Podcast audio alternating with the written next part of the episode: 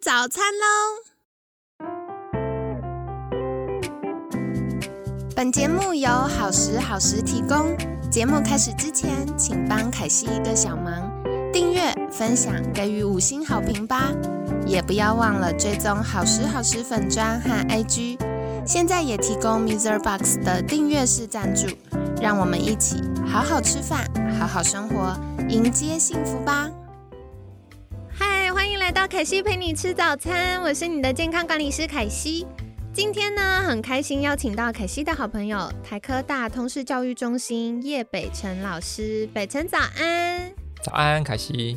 好的，我这一周真的好兴奋哦，难掩我的笑意，因为其实北辰也是我们呃二访的来宾了，是对。然后之前北辰分享的那五集，我觉得也是呃对听众朋友们来说有非常大的收获跟激励。那凯西自己呢？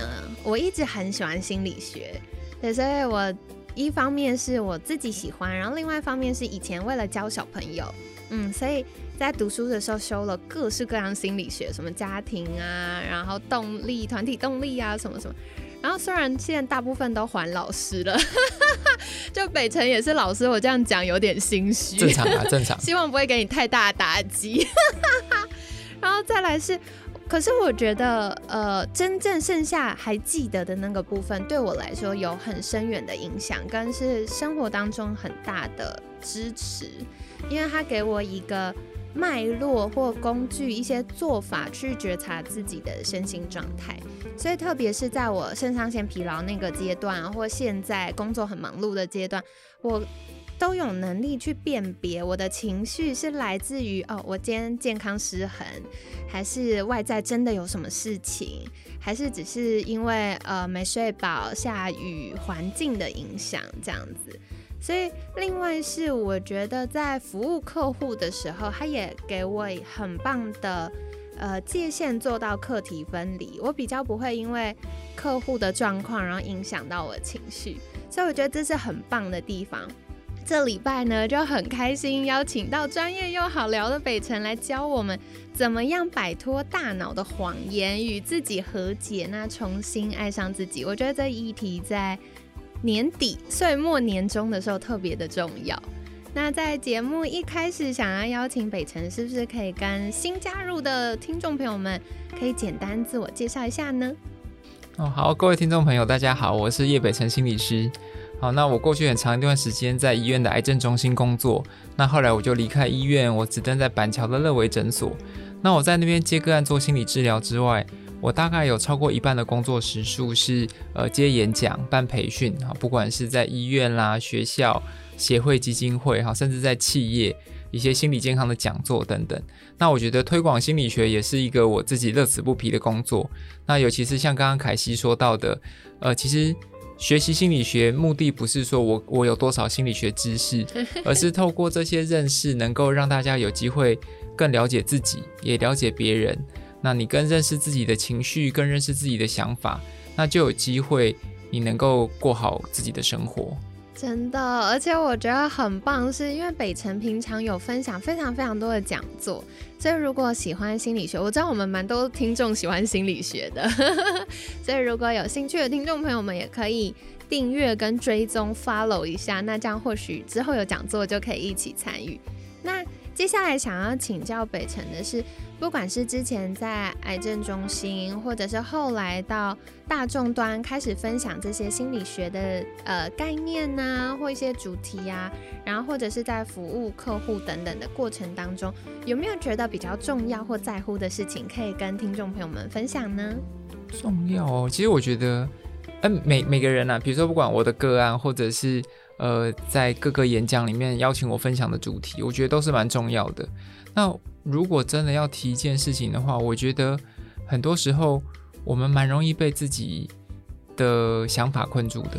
哦，真的很有感。我我并不是说我不会哦，我自己也常常会被一些想法困住。对。但是被困住的时候，我我们有没有机会去发现到说我到底在想什么，然后能够不要对这个想法立即做出我们的惯性反应？也就是说，哦，我担心这件事情发生，所以我就干脆不要去尝试。对，这是一个惯性反应。可是如果说我能够重新知道说，哦，原来我我说不要，其实是因为我害怕这个机会，嗯，我害怕失败。那我知道自己正在这么做，我我的拒绝是因为害怕的时候，我比较有机会重新选择。对，我能够选择说好，那我我想一想，我还是觉得这个负担太大了，我宁愿不要。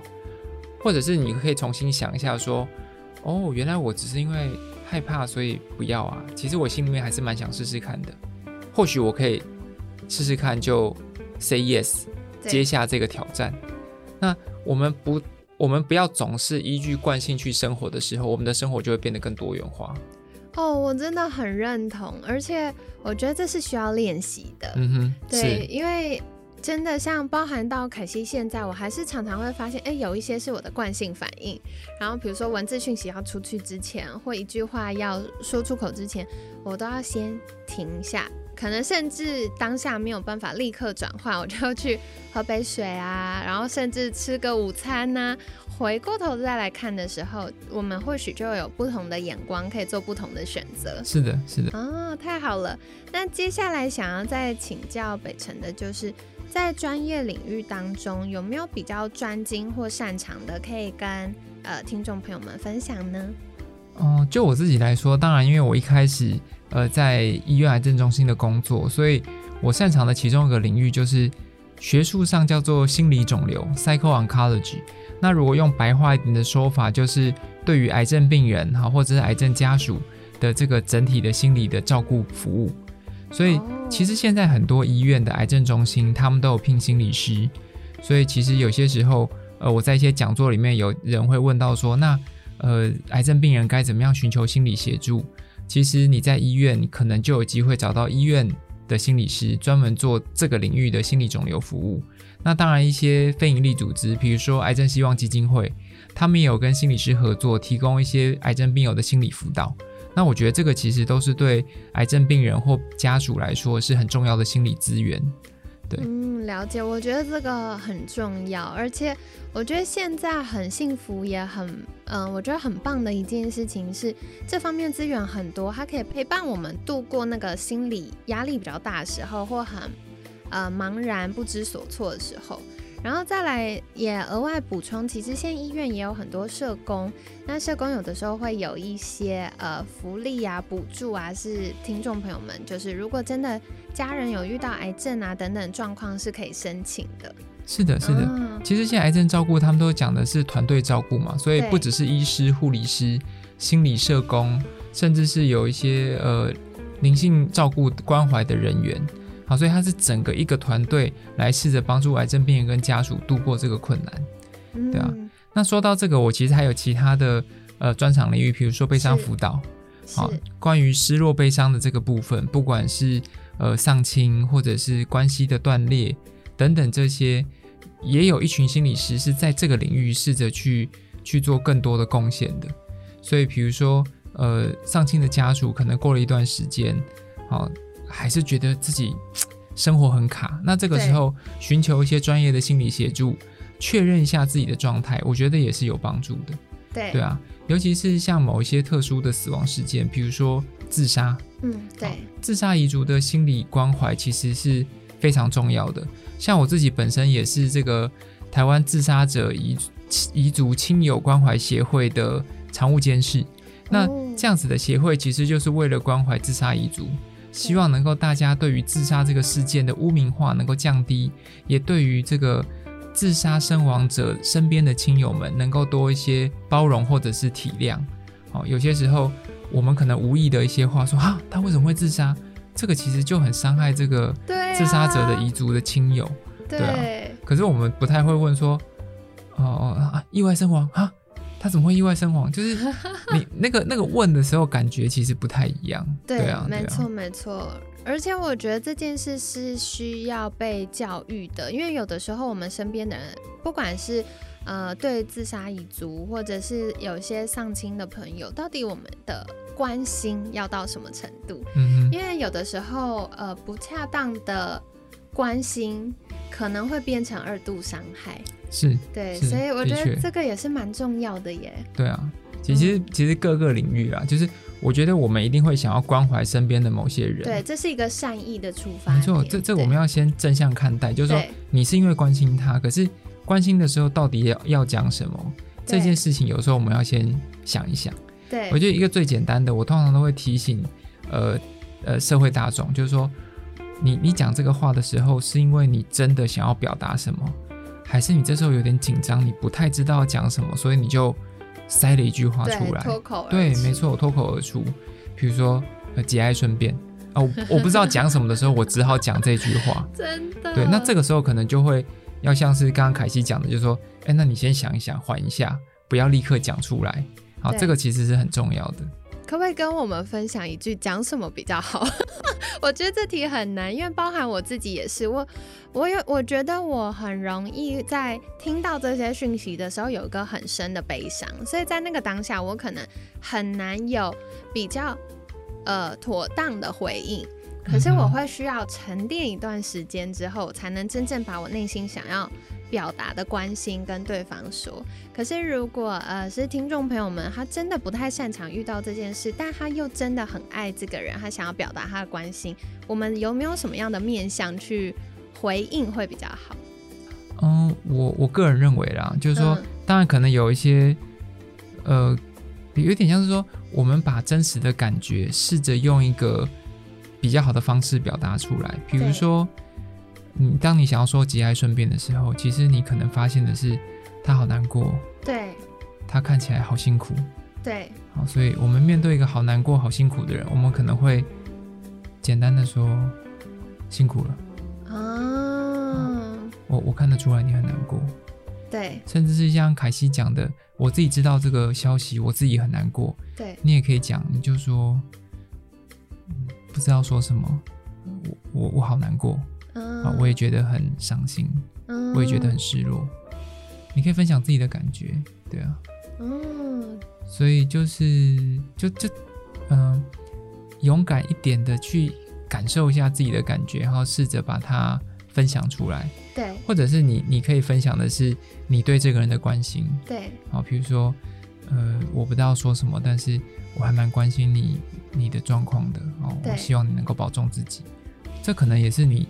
你想要讲节哀顺变背后的用意，节哀顺变是因为我希望你不要为这件事情太难太难过，或者是把自己搞得太惨。对，那你不如直接讲这个，我希望你保重自己。哇，我觉得这非常有帮助哎，很重要。就是我觉得这对呃我们大众来说也是一个练习，去感受自己。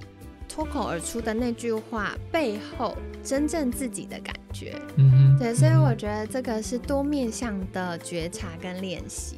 是的，是的。太好了，那刚刚讲完就是有服务癌症病人的，也有悲伤辅导，那有没有针对是一般大众或企业的服务呢？哦，一般大众的话，我自己常常去各企业，因为我有跟一些。呃，比如说我跟内湖的健康中心常常有机会合作，对，所以我常常有机会去企业演讲。那可能讲了之后，可能企业本身他们不管是服委会，或者是他们自己也有这个健康管理中心，对，就是他们会有这个厂户或职户的有有这个治安的相关的讲座，对，也会希望我去分享一些压力管理啦，好，或者是可能他们就发现说有些沟通协调，甚至是比如说职场霸凌。好，类似像这样的状况，我们该怎么照顾呃被霸凌的人他们的心理议题？